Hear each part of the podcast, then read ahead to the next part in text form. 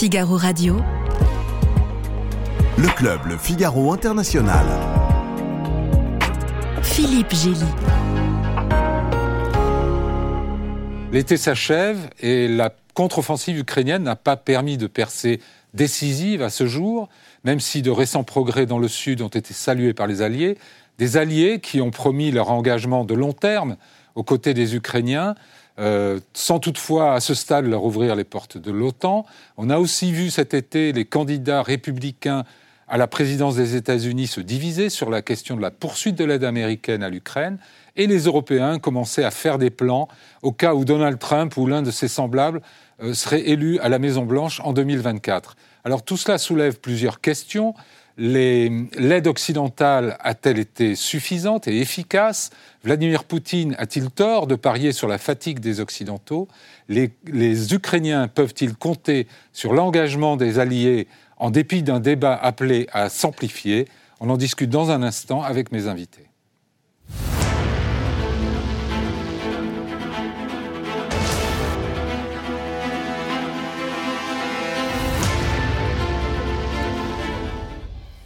Gérard Haro, vous êtes ambassadeur de France. Vous avez représenté notre pays notamment en Israël, à l'ONU et à Washington. Vous avez également été directeur politique du Quai d'Orsay. Euh, à l'époque, vous aviez négocié avec l'Iran sur le dossier nucléaire. Et votre dernier livre est une histoire de la diplomatie dans l'entre-deux-guerres, 1919-1939, intitulé Nous étions seuls, chez Talandier, euh, en 2023 donc. Auparavant, il y avait eu Histoire diplomatique, leçon d'hier pour le monde d'aujourd'hui, Grasset 2022, et une volumineuse biographie d'Henri Kissinger, Le diplomate du siècle, chez Talandier en 2021. Donc maintenant, vous, c'est un livre par an, euh, comme les meilleurs hôtels. Minimum. meilleurs auteurs. Isabelle Lasserre, vous êtes la correspondante diplomatique du Figaro, vous avez été grand reporter dans les Balkans et l'ex-URSS, ainsi que correspondante à Moscou. Vous avez signé de nombreux livres, vous aussi, dont le dernier touche à notre sujet, Macron-Poutine, les liaisons dangereuses aux éditions de l'Observatoire en 2023. Pierre Pollard, vous êtes l'un de nos envoyés spéciaux en Ukraine, que vous avez sillonné avec constance depuis un an et demi. Vous venez de rentrer d'ailleurs d'un été passé dans ce pays. Vous avez suivi la situation sur le front, mais aussi l'actualité politique, par exemple les réactions au dernier sommet de l'OTAN en juillet.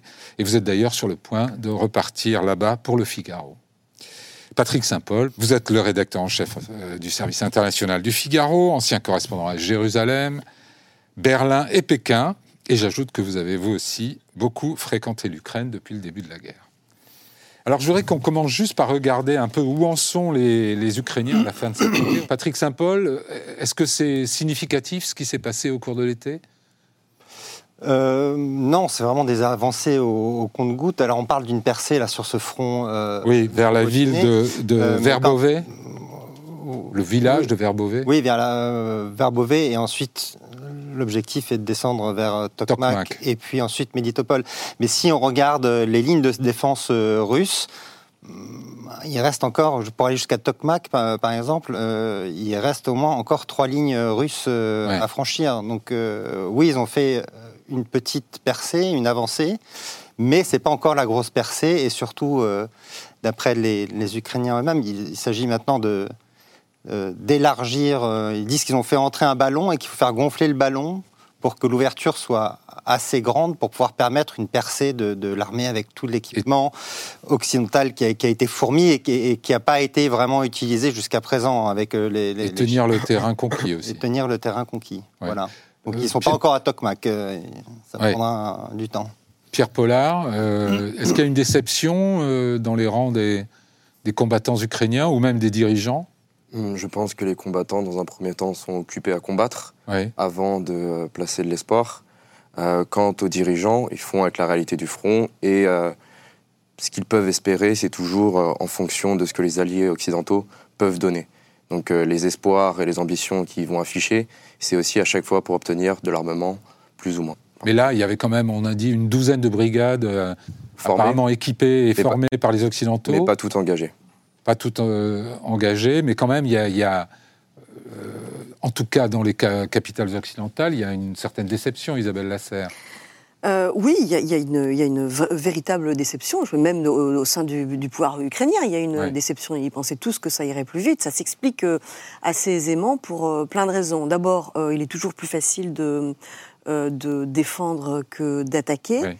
Ensuite, c'est vrai Et que les Russes ont eu pendant euh, un an et demi euh, tout le loisir de renforcer leur défense, Hmm. de miner les champs, au début de mettre tout le paquet sur l'artillerie.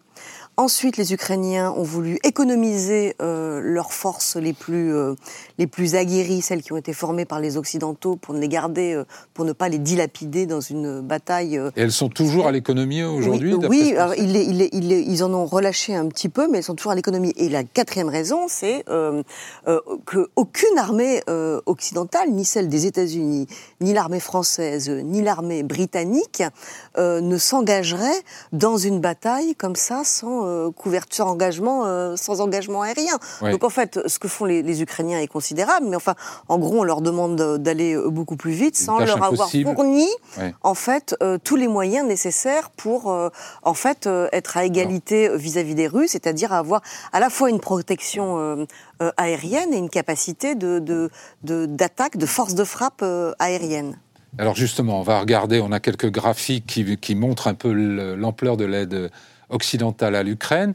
Euh, Gérard Haro, euh, on, on- va montrer, voilà, euh, la France arrive 12e sur l'aide totale, 15e sur l'aide militaire, mais le total est quand même considérable. Qu'est-ce que vous en pensez? Est-ce que c'est- le verre à moitié vide, à moitié plein? Alors On aurait dû faire pense- plus D'abord, je pense que, que la leçon que l'on peut déjà tirer d'une certaine manière de ce qui se passe, mais on, on s'en doutait quand même après l'échec de l'offensive russe, c'est que nous sommes engagés dans une guerre longue.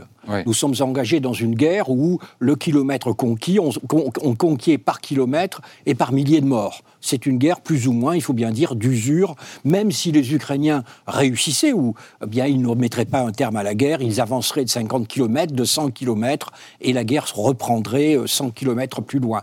Donc ça, c'est ça. Vous et croyez ça pas à cette théorie de certains généraux d'un- effet domino, d'un écroulement euh, Je pense pas que la- l'armée russe, pour le moment, Ouais. ne man- manifeste aucune, aucune euh, inclina- enfin apparemment, hein, euh, tendance à, à s'effondrer. Ils se défendent à la russe, vous l'avez dit, les Russes sont très bons en défensive, ils Mm. s'en- ils s'enterrent et ils, se, et ils se battent. Je crois que c'est la première chose. La deuxième élément, c'est, je dois avouer, moi j'ai une certaine incompréhension vis-à-vis de l'attitude de l'Occident. Parce que euh, même si nous, pensons, et c'est mon, opinion personnelle, même si nous pensons que l'objectif c'est d'amener les deux euh, belligérants à la table de négociation, pour notre intérêt est que l'Ukraine aborde la négociation dans, la meilleure position. Et donc euh, qu'on lui fournisse les armes. Je ne comprends pas cette politique de fournir, au fond, goutte à goutte. On fait Oui. du goutte à goutte. Et, et, et c'en est incohérent, parce que si vous vous rappelez où on en était en février 2022, euh, tous les trois mois ou les six mois, c'est un nouveau type d'arme. On dit, ah non, non. Les, On monte les en gamme. Voilà, on monte en gamme et on monte en gamme. Et Mais tout après ça, avoir réfléchi, mais c'est bien de on réfléchir. va hein. réfléchir après avoir traîné, après avoir, et ce sont les Ukrainiens qui le payent, hein, après avoir traîné. Il, est, il me semble évident, et je suis prêt à prendre Paris avec tous nos spectateurs, que tôt ou tard nous allons livrer des avions à, à l'Ukraine. Tôt ou tard, on, en- on y, on y viendra là. Ils comptent en de avoir les façon, premiers F-16 cet voilà, hiver. De toute façon, les- de leur côté, les Russes ne manifestent aucune retenue, bombardent massivement des objectifs civils, et donc notre intérêt, c'est de mettre les Ukrainiens dans la meilleure position possible le jour de la négociation que nous pouvons, euh, que nous pouvons espérer. Et donc, euh, voilà, Euh, non, je pense que nous aurions pu faire un effort supplémentaire. hein, L'ensemble des assez, Occidentaux je pense que ce n'est pas que ce n'est pas assez, euh, que ce n'est pas assez. Et troisième élément, mais on y viendra sans doute, si nous sommes dans l'objectif, dans, dans la perspective d'une guerre longue, eh bien la question qu'il faut se poser, c'est est-ce que nous les Occidentaux, est-ce que les Ukrainiens qui sont en première ligne, mais est-ce que nous les Occidentaux, nous sommes prêts à cette guerre longue? Et ça, c'est, je pense, C'est le- le cœur du débat. Absolument. Isabelle, vous pensez aussi, Isabelle Lasserre, que tout ça, c'est pas assez? Ah bah oui, moi je pense qu'il ne faut pas faire les choses euh, à moitié. Soit on décide de, Mais la de ne peur pas de l'escalade, alors Soit on décide On de ne nous a servi aider. euh, Alors, deux si choses. souvent. Deux choses. Ouais. D'abord, sur le, le- le- le- danger, le- la possibilité d'un effondrement euh, de l'armée russe. C'est vrai qu'on ne le voit pas forcément euh, aujourd'hui. Beaucoup l'annoncent et l'espèrent. Mais à la chute du communisme, euh, on ne voyait pas non plus. Et ça a été une surprise, y compris pour les pays qui connaissaient le mieux euh, l'Union soviétique, de voir en fait euh, euh, ce système, y Mhm. compris euh, son armée, s'effondrer comme un soufflet. Euh, notamment à cause des, euh, en fait, de la, de la, de l'attrition euh, économique du, du, du système communiste. Sur le reste, à partir du moment où on décide euh, d'aider les Ukrainiens, bien évidemment, il faut le faire euh, euh, de manière euh, massive. Quand on parle du danger d'escalade, enfin, pour l'instant, celui qui escalade, et depuis le début, c'est pas l'Occident qui escalade, c'est Vladimir Poutine. Oui. Il escalade quand il envahit son voisin, il escalade quand il brandit la menace de, de l'arme nucléaire. Et qu'est-ce qu'on voit depuis euh, le début de la guerre en Ukraine? On voit que toutes les lignes rouges qui ont été en fait brandies par Vladimir Poutine, euh, en fait, sont des lignes rouges qui n'existent pas vraiment parce qu'elles ne sont pas respectées en fait.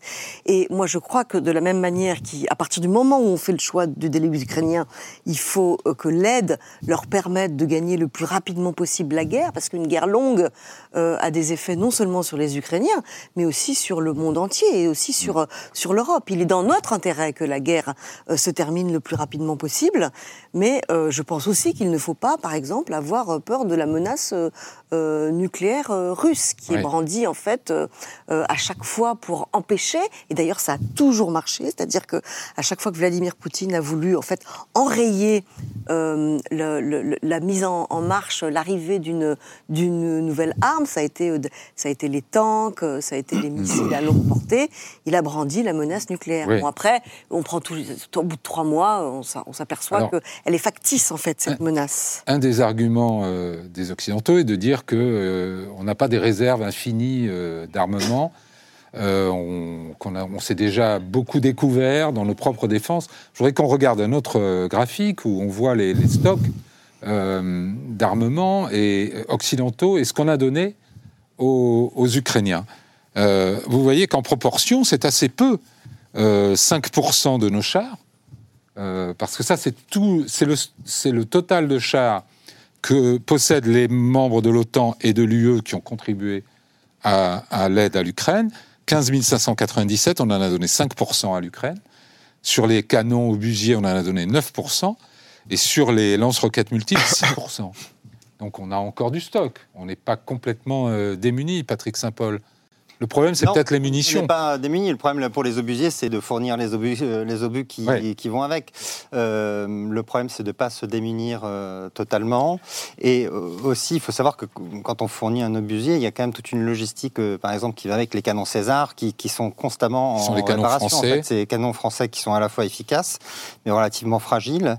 Et ils passent beaucoup de temps en entretien. Et donc, voilà, c'est pas si simple. Mais le problème, depuis le, le début, hein, moi je suis d'accord sur l'histoire des lignes rouges, j'ai l'impression que la seule ligne rouge, c'est qui pourrait avoir un impact pour. euh, du côté russe, c'est si on envoie des troupes euh, au, sol, sol. où là, ce serait une vraie ligne rouge. Mais depuis le début, on se dit qu'il y a des lignes rouges et, euh, et- et on a peur de l'escalade avec les Russes. Mais le résultat, c'est qu'on est constamment à contre-temps sur les livraisons euh, d'armes, qu'on on arrive trop tard pour que ce soit efficace pour les Ukrainiens depuis le début de la guerre. Il faut imaginer si euh, cette shopping list ou li- liste de courses des, des- des Ukrainiens, elle existe depuis le début de la guerre. Ils l'avaient donnée dès le départ.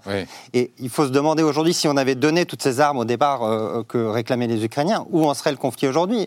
La, la percée de Kherson l'an dernier euh, aurait peut-être pu être Oui. poursuivie. Mais, pardon, mais les lignes rouges, Voilà. on sait aujourd'hui qu'elles ont pu être franchies euh, sans dommage ou sans réaction des Russes. Euh, mais avant qu'on les ait franchies, on ne savait pas si, elles seraient de véritables lignes rouges ou pas. Euh, Gérard Haro, la prudence élémentaire ne, commande pas de faire attention à ce qu'on fait face à un adversaire comme Poutine. Naturellement, mais ça dépend. il faut quand même essayer de, faire une, sorte de hiérarchie entre entre les lignes rouges, si j'ose dire. Euh, vous avez en effet, il y a la ligne rouge de l'arrivée des troupes occidentales en Ukraine. Moi, je dirais aussi, et peut-être que, peut-être que vous ne seriez pas d'accord, mais par exemple, je pense que la Crimée pourrait être une ligne rouge. C'est-à-dire que si, les, si la Crimée est menacée, je pense que ça changerait sans doute les calculs euh, du, gouvernement, du, gouvernement, du gouvernement russe. Mais je ne, je ne vois pas, le, en termes de livraison d'armes, je ne vois pas pourquoi ce serait vraiment des, des lignes rouges et que ferait la Russie? La Russie ne va pas déclencher l'apocalypse nucléaire euh, parce que nous allons livrer des F-16 à la- à la- à l'Ukraine. c'est quasiment du bon sens. Vous savez, ces questions de livre rouge, c'est aussi un. Alors, c'est un peu évidemment un peu décevant pour les spectateurs, mais la rela- les relations internationales, c'est- il y a aussi un jeu de poker. hein. Euh, il y a le poker, c'est euh, et, et on peut essayer quand même de, de se dire, avant d'arriver à l'apocalypse nucléaire, on a quand même pas mal de pas mal de, de- de terrain. On en est encore, on en est encore très loin. Euh, de nouveau, je pense que les Occidentaux n'ont pas eu d'approche cohérente du conflit. Euh, dès le début, ils ont dit, ils avaient raison, nous ne pouvons pas accepter que l'Ukraine soit battue. Et ensuite, il aurait fallu tout de suite en tirer les conséquences, vu le déséquilibre militaire entre, les deux, entre les deux côtés. Et de nouveau, on fait du, on fait du goutte à goutte, et c'est quand même les Ukrainiens qui en payent le prix. Ouais. En, en tirer les conséquences, ça, ça veut aussi dire, euh, pas seulement euh, euh, donner plus d'armes à l'Ukraine, mais ça veut dire euh, réaliser à quel point le monde a changé et sortir de manière euh, définitive de ce monde euh, de bisounours, dirait euh, Hubert Védrine, qui emploie souvent cette, euh, cette expression, dans, lesquelles, dans lequel l'Europe vivait depuis la fin de la guerre froide, persuadée que la guerre avait été chassée Oui. pour toujours du continent et que la paix éternelle Mm. était un cadeau pour, pour l'Europe. Et sortir de, ce, de cette manière de penser, ça veut aussi dire, en fait, euh, euh, relancer notre industrie de la défense, produire à nouveau euh, des munitions. Pro- commence à etc. faire, mais- mais oui, mais avec tout ça va, de de- retard. de- va, va- va très très lentement en fait, Ouais. très très lentement. Alors ça va plus Mais- vite en France qu'en Allemagne, mais ça, mais, mais ça va encore plus vite en Allemagne que en, en Espagne ou, ou- ou en Italie. Mais les changements en fait se font beaucoup plus lentement, lente- lentement que, que ne l'exigerait Mm. la guerre en Ukraine, qui demande Un- de la rapidité et de l'adaptation euh, de manière presque instantanée.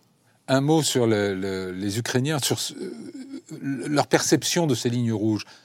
Si, euh, S'il y en avait qui doutaient ou qui ne les prenaient pas au sérieux dès le début, c'est bien les Ukrainiens, n'est-ce pas Tout à fait. Par rapport à nous, occidentaux, qui quand même disions Ah oui, mais la menace nucléaire. euh, Mais je pense que les Ukrainiens sont réalistes euh, sur le fait que euh, les Occidentaux craignent ces lignes rouges, et c'est la raison euh, pour laquelle l'industrie de la défense ukrainienne aujourd'hui produit des drones et des missiles longue portée pour frapper la Russie. Parce que c'est une ligne rouge. C'est-à-dire qu'ils ont commencé à prendre en main Ils ont commencé il y a plusieurs mois. sort et à construire une, une- une industrie de défense. euh, en, en profondeur de toute l'industrie de la défense ukrainienne. Et le focus, c'est la production de ces armes, puisque les Occidentaux refusent que leurs armes soient utilisées pour frapper le territoire de la Fédération de Russie. Donc, euh, les Et pour vous, c'est clair que les- pour les Ukrainiens, il faut aller porter la guerre euh, en Russie? Pas Oui. seulement par des escarmouches ou des Ah, cibles c'est une évidence. militaires C'est une évidence parce que euh, il faut frapper la logistique, il faut frapper la production, et euh, c'est la seule façon pour les Ukrainiens d'envisager une victoire dans la guerre. De toute façon, pour les Ukrainiens, d'une façon ou d'une autre, la victoire viendra toujours par ce qui adviendra en Russie. Qu'il s'agisse de frapper en profondeur la Russie, ou qu'il s'agisse d'un effondrement de la Russie.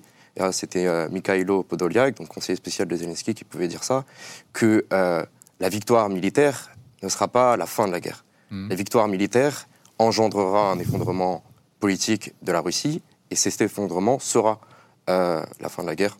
Du moins, c'est ce que les Ukrainiens espèrent. Et le président avec des Zelensky, par- conséquences euh, inconnues. Euh, Dans, dans l'interview à The. Economist qu'il a accordé euh, cette, se- cette semaine, le président Zelensky a, a théorisé aussi euh, les attaques sur le territoire russe en disant qu'il faut porter la guerre à Moscou, ne serait-ce que pour les, que les Russes comprennent qu'ils sont en guerre ouais. et que c'est euh, c'est une façon de leur euh, montrer qu'ils sont euh, en guerre. Et il dit qu'à long terme, ce sera le, le coût économique qui, qui coûtera et le fait que le, de plus en plus de Russes demanderont des comptes au Kremlin sur, sur cette guerre qui existe sur leur territoire maintenant aussi. Mhm. Alors les Ukrainiens, pardon, mais on- ils ont les- à la fois les meilleurs alliés possibles et les pires, Ouais. d'une certaine manière. Parce que depuis le début, on est un petit peu trop timoré. Euh, C'est ce que vous nous expliquez, euh, Pierre Pollard. Ils sont conscients d'avoir des alliés, certes, indispensables, il n'y en a pas d'autres. Et les États-Unis, c'est quand même un, un allié de poids, mais en même temps, euh, réticents, euh, lents. C'est ce qui explique toute leur communication, c'est ce qui explique le fait que d'après les Ukrainiens, c'est une guerre bien plus globale qui a lieu là, et Oui. que en réalité l'Ukraine est la marche militaire la plus à l'ouest de l'Occident, et et même donc ils sont déçus, par définition, malgré tous ces efforts des Occidentaux. ils sont déçus qu'il n'y ait pas assez. Mais Ouais. s'il y a déjà quelque chose, ça entend qu'au moins il y a quelque chose. Gérard Haro Bah, D'abord, il faut se dire que, alors évidemment, c'est choquant, mais euh, les Ukrainiens ont des intérêts ukrainiens, Hmm. la France a des intérêts français, les Américains ont des intérêts américains.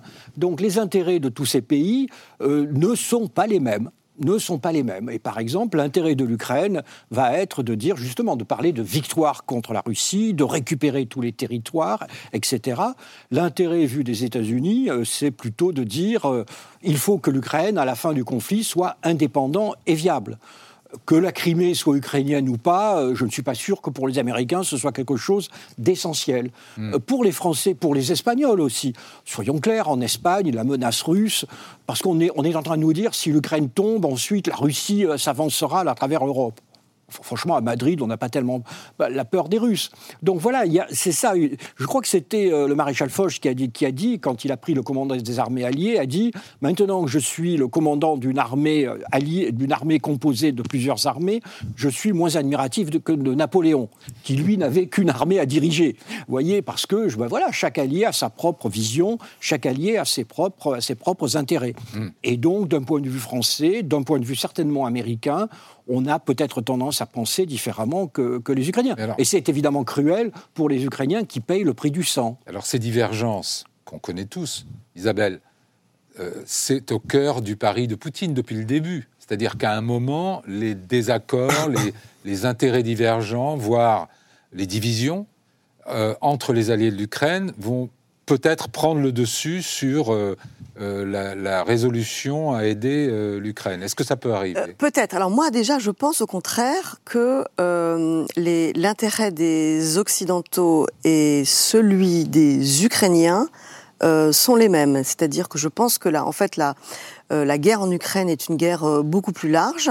Euh, que euh, elle englobe notamment un conflit qui est de plus en plus virulent entre les démocraties et les autocraties. Et je pense aussi que la guerre n'a pas commencé en 2022, mais elle a commencé en 2008 contre la Géorgie. Et jusque-là, à chaque fois qu'on a voulu euh, apaiser euh, Vladimir Poutine, euh, appliquer un accord de paix, Vladimir Poutine ne s'est jamais arrêté là. Et alors hier, alors c'est peut-être de l'esbrouf, mais hier il y a encore un, des principaux généraux russes qui a dit à la télévision que l'Ukraine n'était que qu'une étape et que l'Europe de l'Est en serait une autre on ne on va pas le prendre au pied de la lettre, entre attaquer un voisin de la Russie qui n'est pas membre de l'OTAN et attaquer un pays membre de l'OTAN, il y a une différence qui fait que, selon moi, Vladimir Poutine se retiendra. Mais je pense que le, le- le- le- la- même une victoire ukrainienne ne, ne résoudrait pas euh, la question de la Géorgie, par exemple, et la question de la Moldavie, si Vladimir Poutine reste au pouvoir. Donc je pense qu'il y a un intérêt collectif, pour moi, pour les démocraties et pour le monde libre, euh, à voir la question euh, résol- résolue de, de manière... euh, euh, euh, Radical, on va dire, ra- profond. Enfin, profonde. Euh, et je pense aussi qu'il y a une opportunité historique à le faire aujourd'hui. Alors, Ouais. sur la question des divisions, ça n'empêche pas les divisions, et notamment les divisions euh, au sein de, au sein de, au Est-ce sein de peuvent l'Europe. profiter à Poutine? Est-ce que c'est un calcul C'est que le, Poutine calcul a de, fait c'est le calcul de Vladimir Poutine depuis le début. Et depuis le début, c'est vrai qu'il essaye de, d'attiser Mais depuis le début, il est quand même plutôt démenti, n'est-ce pas? D'abord les divisions entre les États-Unis euh, et le continent européen, ensuite les divisions au sein du continent européen entre les pays de l'Est qui sont beaucoup plus radicaux et les pays de l'Ouest, euh, Gérard Haro le rappelait, qui s'inquiètent davantage de, de la menace venue, de- venue, venue du Sud. Mais euh, le fait est de constater que jusqu'à présent, Poutine s'est trompé.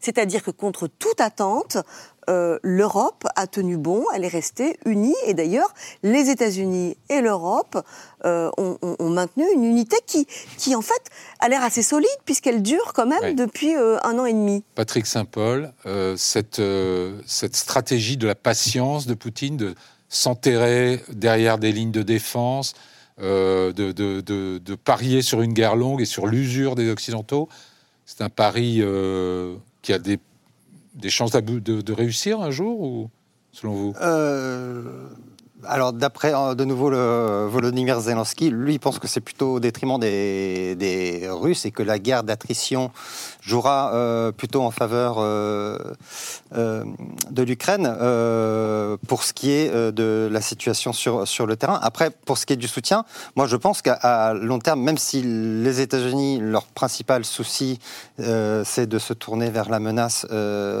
chinoise et de, de, de s'armer face aux Chinois, de compléter le fameux, le fameux pivot que déjà l'administration Obama voulait, voulait réaliser. Mais le problème, c'est qu'ils euh, ne peuvent pas se permettre de perdre cette guerre s'ils ne veulent pas perdre vis-à-vis de, des Chinois. Parce que euh, l'Ukraine est un laboratoire que les Chinois observent. Et en fonction de la façon euh, dont se déroulera la guerre en Ukraine, de la mobilisation des Occidentaux pour venir en aide aux Ukrainiens, les Chinois prendront des, leurs décisions sur, selon les estimations des Américains, c'est avant 2035, c'est-à-dire le le dernier mandat de Xi Jinping pour, euh, euh, pour, pour, envahir Taïwan. Euh, et, donc cette guerre est cruciale à cet égard-là. Et on ne peut pas dissocier la menace chinoise pour, pour les Américains et ce qui se passe en Ukraine. Donc, lorsque on parle d'une impatience américaine, et il y a aussi ça, c'est qu'ils ne pourront pas gagner face aux Chinois s'ils ne gagnent pas en Ukraine. On va venir aux Américains. Gérard Haro, on est, la campagne commence aux États-Unis. On a déjà assisté à un débat euh, des prétendants républicains, sans Donald Trump bien sûr, mais enfin, quand même, on a vu qu'il y en avait environ la moitié des principaux candidats qui prônaient ou l'arrêt total de l'aide, ou euh, de l'aide américaine à l'Ukraine, ou son, ralentissement. Euh, Donald Trump, lui, dit qu'il arrêterait la guerre en 24 heures en promettant à chacun des belligérants de soutenir l'autre. Enfin, c'est une formule, une solution à la Trump. Euh, est-ce que vous, vous pensez que la campagne américaine va vraiment être un moment décisif pour euh, euh, la poursuite du soutien à l'Ukraine? Alors d'abord, pour, poursuivre sur ce que, ce, que, vous disiez, je suis tout à fait d'accord sur l'idée que pour l'Occident, au-delà même des Américains, nous nous sommes tellement engagés maintenant derrière l'Ukraine que nous ne pouvons pas accepter une défaite de l'Ukraine. Voilà, c'est trop nous sommes allés trop loin, ce serait mm. une telle perte de prestige, et bien au-delà de la Chine, ce serait une telle défaite de l'Occident totalement euh, inacceptable. Donc, euh, euh, parce que si on parle victoire de l'Ukraine, moi je ne crois pas à la victoire de l'Ukraine, victoire de la Russie, je ne crois pas en la victoire de la Russie parce que l'Occident ne peut pas se le permettre, et donc moi personnellement je pense que c'est la, hélas la guerre longue. Du côté et, et donc un abcès, un abcès au flanc de l'Europe, un abcès au flanc de l'Europe. Du côté américain, quand on va aux États-Unis, ce qui est très frappant, c'est que le débat est assez différent de l'européen. Les Américains sont beaucoup moins passionnels sur la question ukrainienne parce que bon, ben, il y a la géographie, hein, euh, et donc euh, les Américains pensent en permanence, y compris au sein de l'administration, pensent en permanence en termes de négociation. Il faut bien dire, hein. ils disent, euh, voilà, pour le moment, il y a l'offensive ukrainienne.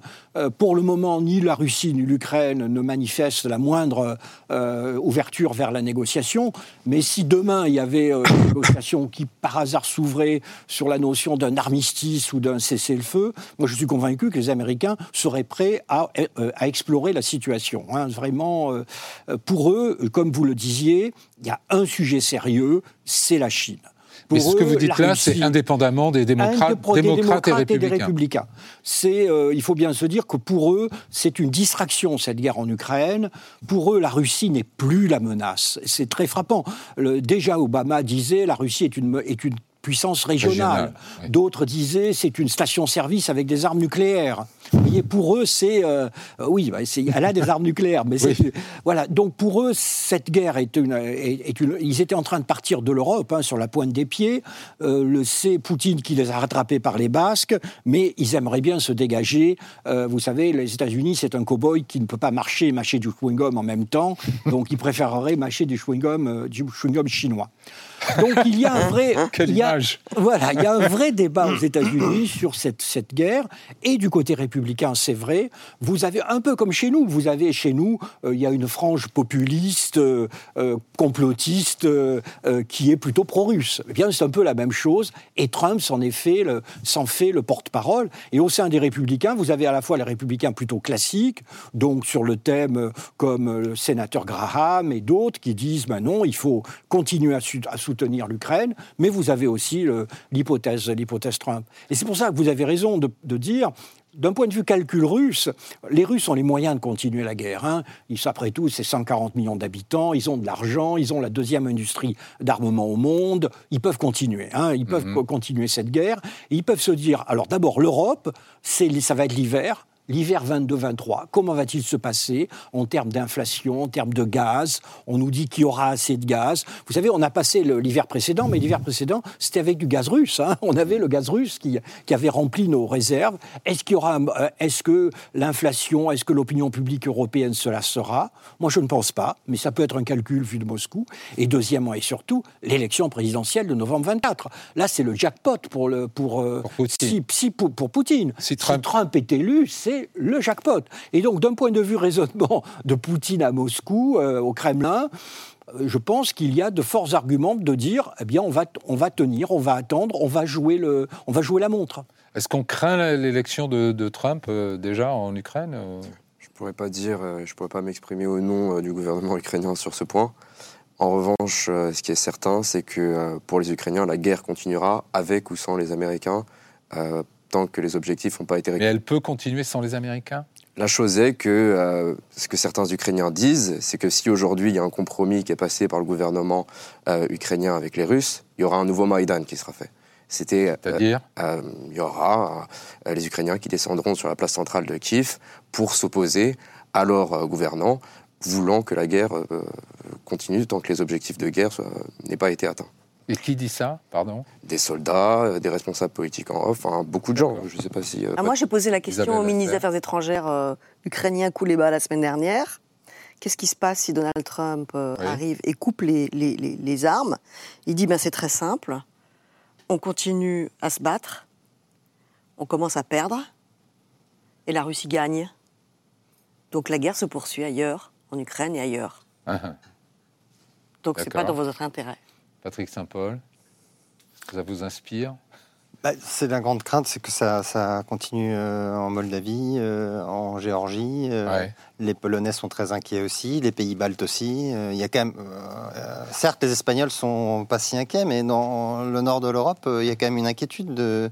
Mais alors, il y a les dirigeants et le choix des dirigeants a, un impact. Mais quand on regarde les sondages aux États-Unis, il y a un sondage intéressant cet été de CNN qui montre que 55% des Américains estiment maintenant que ils en ont fait beaucoup, peut-être même assez pour l'Ukraine. 72% des républicains pensent que les États-Unis en ont fait assez. Est-ce que ça, c'est quelque chose qui pourrait arriver en Europe? Est-ce que vous voyez les opinions européennes se lasser de, de, cette guerre aussi C'est ce que disait Gérard Harout, ça dépendra de la façon dont on passe l'hiver, avec l'inflation. Si tout d'un coup l'inflation explose, si la facture énergétique euh, explose, pour l'instant le soutien qui est quand même assez solide peut, peut s'effriter. Les égoïsmes peuvent reprendre le dessus, c'est ce que vous voulez dire? Absolument, oui. Pour, l'instant, le euh, par exemple, dans un pays comme, comme, comme la France, c'est quand même assez étonnant. C'est-à-dire que les, les, opinions publiques n'ont euh, hmm. pas vraiment bougé. Elles sont massivement en faveur de l'Ukraine, beaucoup plus que euh, les élites, en fait, qui sont tentées par un plan de paix, une négociation, et ouais. aimeraient qu'il y, y, a une vraie différence entre les, entre, entre les gouvernements et les, et les populations dans certains pays. Pour l'instant, ça tient. Mhm. Je voudrais seulement une parenthèse hein, sur le fait que les Ukrainiens continueront la guerre. En général, hein, euh, la veille de la négociation, on dit toujours qu'on ne va pas négocier. Hein, c'est voilà. Puis ensuite, il y a les réalités. Euh, quand vous êtes battu, bah, vous négociez. Euh, c'est comme ça que ça s'est toujours passé. C'est hélas, vous pensez bien que en octobre 1918, les Allemands appelaient, disaient, il faut continuer, il faut continuer. ils ont signé l'armistice le 11 novembre. Donc il y a aussi les réalités sur le terrain. Un pays ne se suicide pas. Mm. Voilà, c'est une réalité fondamentale. Et donc on ne peut rien prévoir ni du côté russe ni du côté ukrainien. À la veille de la négociation, de toute négociation les deux parties disent qu'elles ne feront aucune concession. Ça a toujours été le cas. Et à la fin, elles s'assoient autour de la table et elles font des concessions. Bah, à la fin, la Russie n'en fait jamais, et la Russie ne s'arrête jamais quand même. Il y a une exception dans l'histoire de la guerre. L'Ukraine est née de Maïdan. L'Ukraine actuelle est née de Maïdan. Elle est née de l'opposition viscérale et intime à la Russie, et le peuple ukrainien vit aujourd'hui complètement cette guerre. Pour eux, cette guerre. Euh, euh, tu dis que la guerre a commencé en, en 2008, mais pour les Ukrainiens, la guerre a quelque chose de, de cyclique, c'est-à-dire elle, elle est ancestrale, c'est une guerre qui dure depuis des siècles avec la Russie, et cette guerre actuelle est l'opportunité de mettre fin à une guerre qui perdure depuis trop longtemps. Mhm, mhm. Et derrière, il y a aussi une considération pour les Ukrainiens qui est celle de leurs enfants, l'idée selon laquelle que si la guerre n'est pas remportée là maintenant, dans 15 ans, ça sera à leurs enfants de prendre une arme automatique et d'aller tenir une tranchée comme eux le font aujourd'hui. d'ailleurs. Ce qui est une euh, motivation ça, effectivement très forte. C'est- les passions dans tout pays en guerre. hein. Oui. Euh, L'Allemagne aussi en octobre 18 et la France. Mais on je est voudrais- tous dans, ce- dans cette atmosphère émotionnelle, mais euh, à la fin du compte, ce qui n'est pas du tout les émotions qui comptent, c'est la réalité. Ouais. Voilà. Quel sera le voudrais- champ de bataille Et c'est le champ de bataille qui décidera. Je voudrais qu'on dise un mot du débat en France, puisqu'il y a eu euh, cet été des déclarations, une interview d'ailleurs au Figaro Magazine de Nicolas Sarkozy, qui a été beaucoup commentée, qui disait un peu ce que vous dites, mais euh, lui, il le voudrait tout de suite. Il faut négocier, il faut. euh, Qu'est-ce que vous en avez pensé? Est-ce que, est-ce que euh, cette ligne-là ne, ne, ne nommait pas un peu justement l'agression russe euh, Non, je voudrais deux, deux remarques sur les euh, déclarations du président euh, Sarkozy.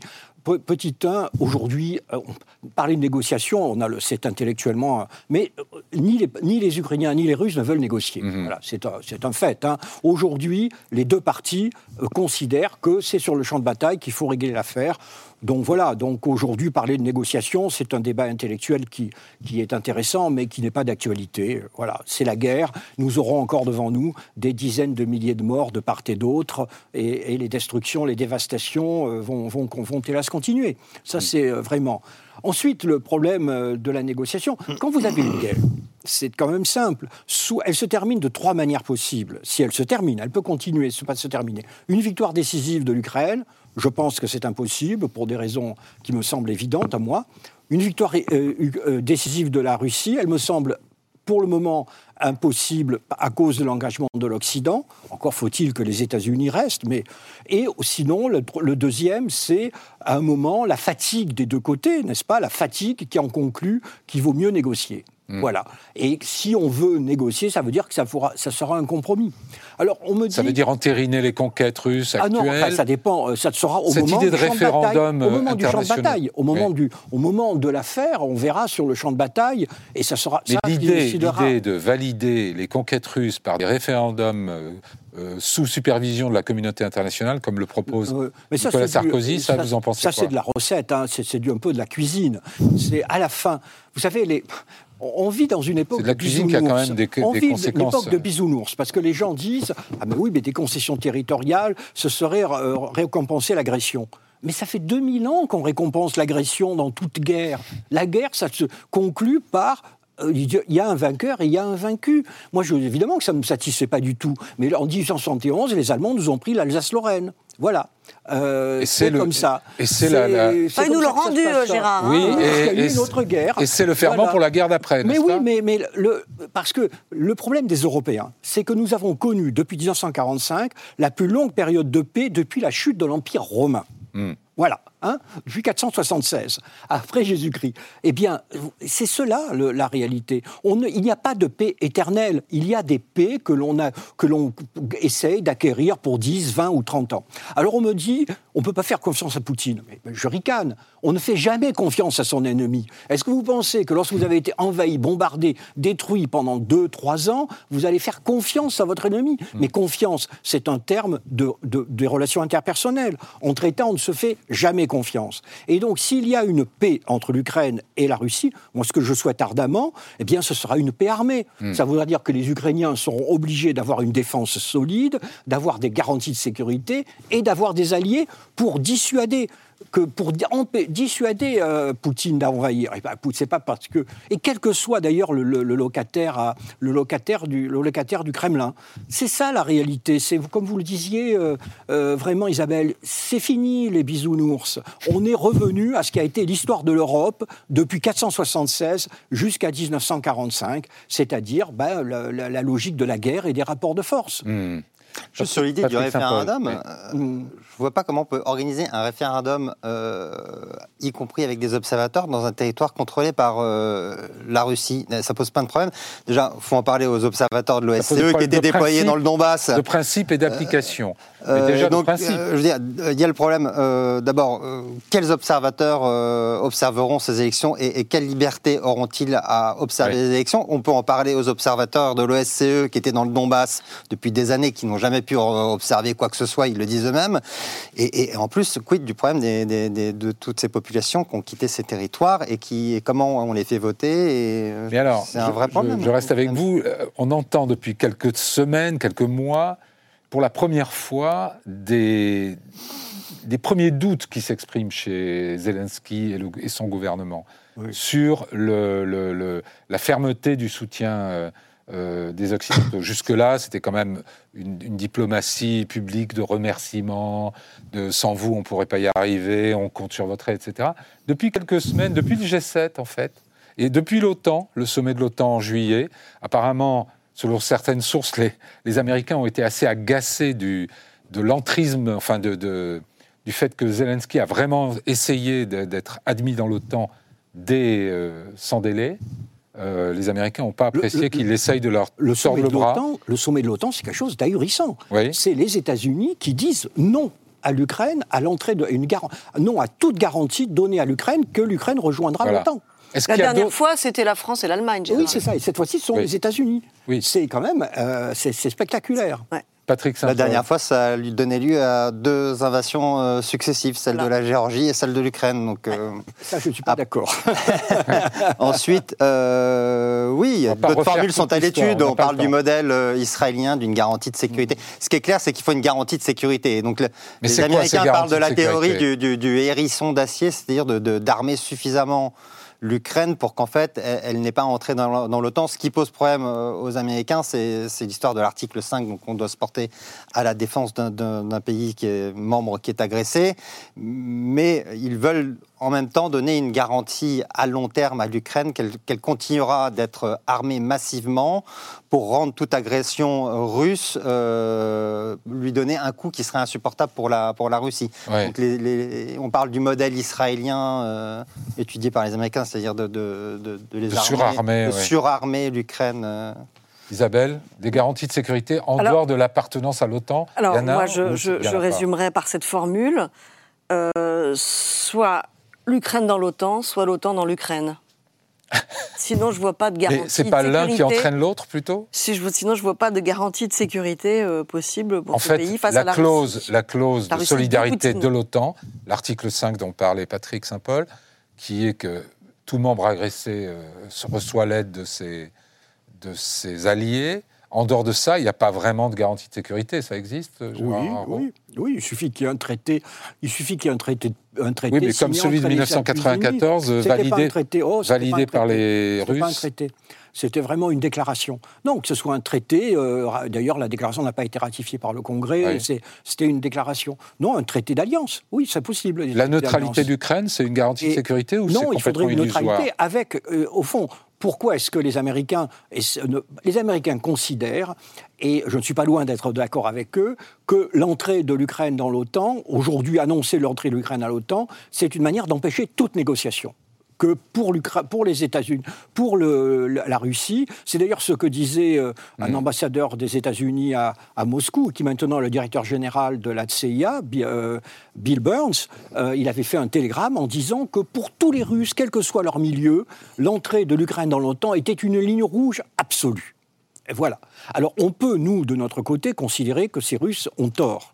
Euh, mais après tout, les Russes ne nous demandent pas notre avis. hein. Ils ont tort, mais c'est ce qu'ils pensent. Et la relation, les relations internationales, c'est traiter avec les réalités. La réalité, c'est que pour la Russie, ce serait quelque chose de totalement inacceptable.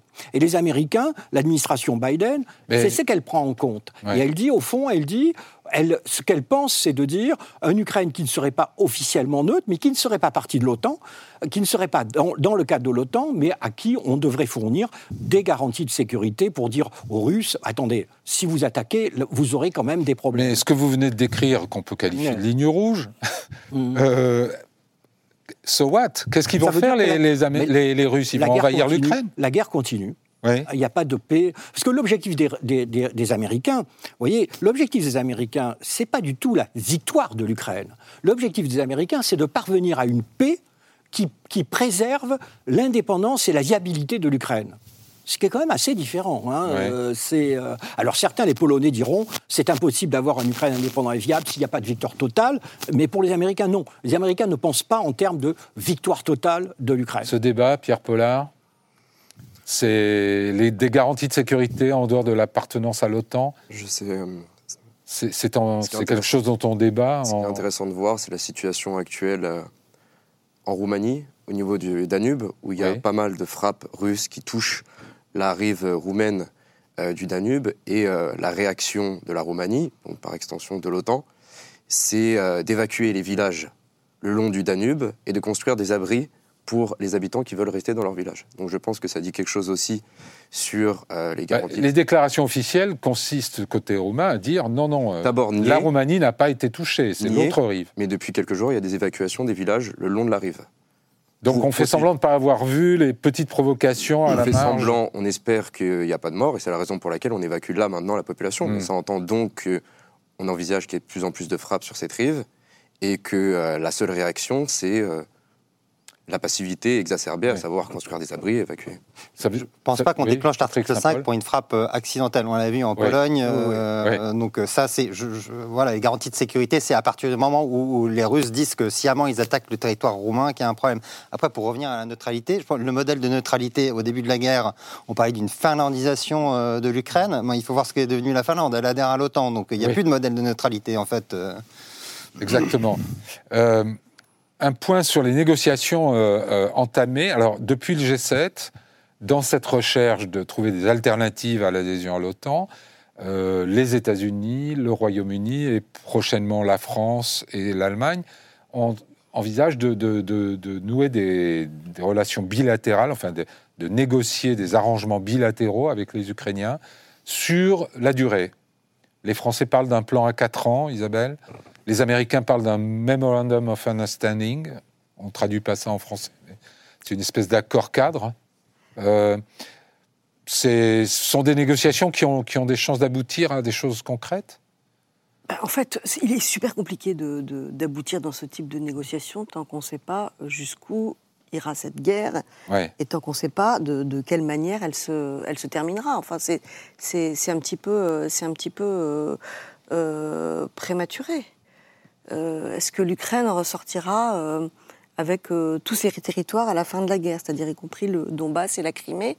J'en sais rien. Ce que je note, moi, par contre, c'est que depuis, contrairement au début de, la guerre, euh, la, tension, en fait, à la fois militaire et politique des Ukrainiens, est davantage concentrée sur la Crimée qu'au début de la guerre. C'est-à-dire qu'aujourd'hui, pour les Ukrainiens, euh, la Crimée a l'air d'être une priorité par rapport au Donbass. Peut-être parce qu'ils sentent, comme le disait Gérard pas Haro, que c'est pas chose. une priorité pour les Alliés et qu'ils doivent s'en faire, eux, une Euh, priorité. Peut-être aussi parce qu'ils considèrent que euh, s'ils réussissent à prendre la Crimée, ils ont plus de chances d'obtenir un, un effondrement de l'armée russe et du pouvoir Mhm. russe, parce que c'est vrai que euh, la population, enfin la, la Crimée est plus facile à, à digérer pour les Ukrainiens, alors que le Donbass est, est- c'est- plus compact. Il y a peut-être des résistances. Enfin, ce sera plus plus difficile. aussi, la Crimée. Pardon Pierre Pollard. Euh, la Crimée, c'est aussi, euh, euh, c'est aussi la genèse du conflit. C'est par la Crimée que le conflit Oui, est oui. né. C'est l'acte fondateur de. Oui, enfin au début de la, au tout début de la guerre, euh, Volodymyr Zelensky n'avait pas le même discours sur la Crimée qu'aujourd'hui, donc il a complètement évolué. Oui. Et une pourquoi cette évolution Stratégiquement aussi, sans la Ah, Crimée, on ne peut pas tenir Saint-Paul. la mer Noire. Oui. Il y a un problème, c'est que l'économie ukrainienne restera soumise éternellement au chantage des, des- des- des Russes sur les, les exportations. euh, Il n'y aura pas un retour à la normale des exportations euh, Mm. ukrainiennes et du fonctionnement des ports ukrainiens tant que les Russes seront en Crimée. C'est pour ça, Ouais. et je pense qu'ils ont pris conscience de ça euh, Mm. aussi, les Ukrainiens. Et que tant que les, les Russes sont installés en Crimée, euh, l'Ukraine, et le, le sud et, et- et l'est de, de l'Ukraine, même si le Donbass est libéré un jour, reste à la, à la merci des canons euh, russes et des nouvelles euh, invasions. Enfin, euh, Gérard, quand on parle d'effondrement de la Russie, c'est quand même extrêmement hypothétique. Ah mais j'ai pas dit le contraire. C'est très, très hypothétique. Je n'ai pas dit le On ne contraire. peut donc pas fonder quand même une politique sur l'hypothèse de l'effondrement. Parce que ce qui est frappant, et c'est et c'est la même chose dans tous les pays, hein, euh, ça a été par exemple au cours de- en, en Allemagne au cours de la Seconde Guerre mondiale, mondiale, c'est vous avez euh, une population, la population russe, la majorité des Russes n'ont sans doute pas approuvé l'invasion de l'Ukraine. Euh, mais euh, en même temps, si on les interviewe, vous savez, il y a le correspondant à BBC qui continue d'être à Moscou et qui fait, qui est vraiment, qui fait très bien. Eh bien, on voit bien que les gens qui l'interviewent dans la rue, au fond, n'aiment pas trop cette guerre, mais disent nous ne voulons pas que la Russie perde. Vous voyez, il y a aussi ce côté, cette sorte de réaction patriotique. Et, donc, si en particulier, on commence à parler de la Crimée. Hmm. Et donc, euh, moi personnellement, mais de nouveau, là, nous sommes, nous sommes face à la boule de cristal. Hein. en fait, on a tous une boule de cristal. Moi, je ne vois pas du tout les fondements de la Russie. Même si les Ukrainiens reprenaient le Donbass et reprenaient la Crimée, euh, ce que le chef d'état-major de l'armée américaine pense, pense impossible dans l'année qui vient, bien la guerre peut continuer. Mhm. Les, la Russie, c'est 17 millions de kilomètres carrés, 140 millions d'habitants. Et je ne vois pas pourquoi, même si ce, vous savez, les Russes, ils ont les, les, Allemands sont arrivés jusqu'à Moscou en, en, décembre 41. Ils, ils, se sont, et voilà. Et mm. donc, euh, c'est pour ça que moi je dis, je ne crois pas en la victoire totale de de l'Ukraine, sauf l'hypothèse qui me semble quand même un peu euh, dans, du côté Alexandre Dumas de l'effondrement de l'armée de, de, russe. On est presque à la fin de, cette conversation. Euh, si les Américains, si l'aide américaine, l'aide américaine s'arrête, est-ce que finalement, autant que l'Ukraine, est-ce que ça n'est pas l'Europe qui se retrouve nue d'une certaine manière? Ah bah, peut-être que ça, peut-être que ce sera une opportunité euh, historique à saisir pour les Européens, et peut-être qu'enfin ce réveil stratégique dont dépend, à mon avis, euh, l'avenir euh, du, continent européen comme euh, puissance Mais vous avez l'impression qu'on l'anticipe déjà, qu'on s'y prépare, qu'on aura des réponses si ça, sur, ça arrive? En Parce que c'est quand même novembre 2024. En tout cas, j'observe dans les, dans les, conférences internationales où je vois beaucoup d'Américains et d'Européens, etc., j'observe qu'il y a toujours ce, cette espèce de, de, déni de réalité du côté américain. Hmm. C'est très flagrant et qu'il y a plus de, il y a plus de peur du côté euh, européen.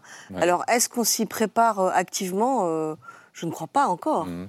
Patrick paralysie européenne. il y avait quand même cette, cet électrochoc de l'élection de Trump où on a l'impression que les Européens enfin allaient prendre en main leur question de, de sécurité. Et on voit que là, avec la guerre en Ukraine, c'est n'est pas le cas. Enfin, les Américains, sans les Américains, rien ne se passerait. 80% de l'aide militaire euh, est américaine. Et on ne voit pas les Européens, euh, les, projets de défense commune, les, projets d'armement commun. Enfin, il n'y a rien qui, qui avance. Au contraire, la plupart, des, pays la plupart des pays n'ont qu'une envie, c'est euh, de revenir au business as usual. Alors, dernier mot à Gérard Haro et le pari sur l'avenir. Est-ce que Donald Trump va être réélu en novembre 2024 vous savez, je me suis trompé une première fois en 2016 où j'avais annoncé à Paris que. Vous n'étiez pas seul. Que Paris, que Trump ne pouvait pas être élu. Et ce qui m'inquiète aujourd'hui, c'est que tous mes amis démocrates me répètent la même chose qu'en 2016 Trump ne peut pas être élu. Euh, et euh, face à un, Biden qui, qui, qui a un, un, bilan très honorable, mais qui est très vieux et qui le montre, 70% euh, des démocrates aimeraient qu'il y ait avoir un autre candidat que Biden. Oui. Et, un autre euh, match que Trump. Voilà, que Trump-Biden. C'est un peu comme les Français entre Le Pen et Macron. Et, et voyez ce qu'ils ont eu.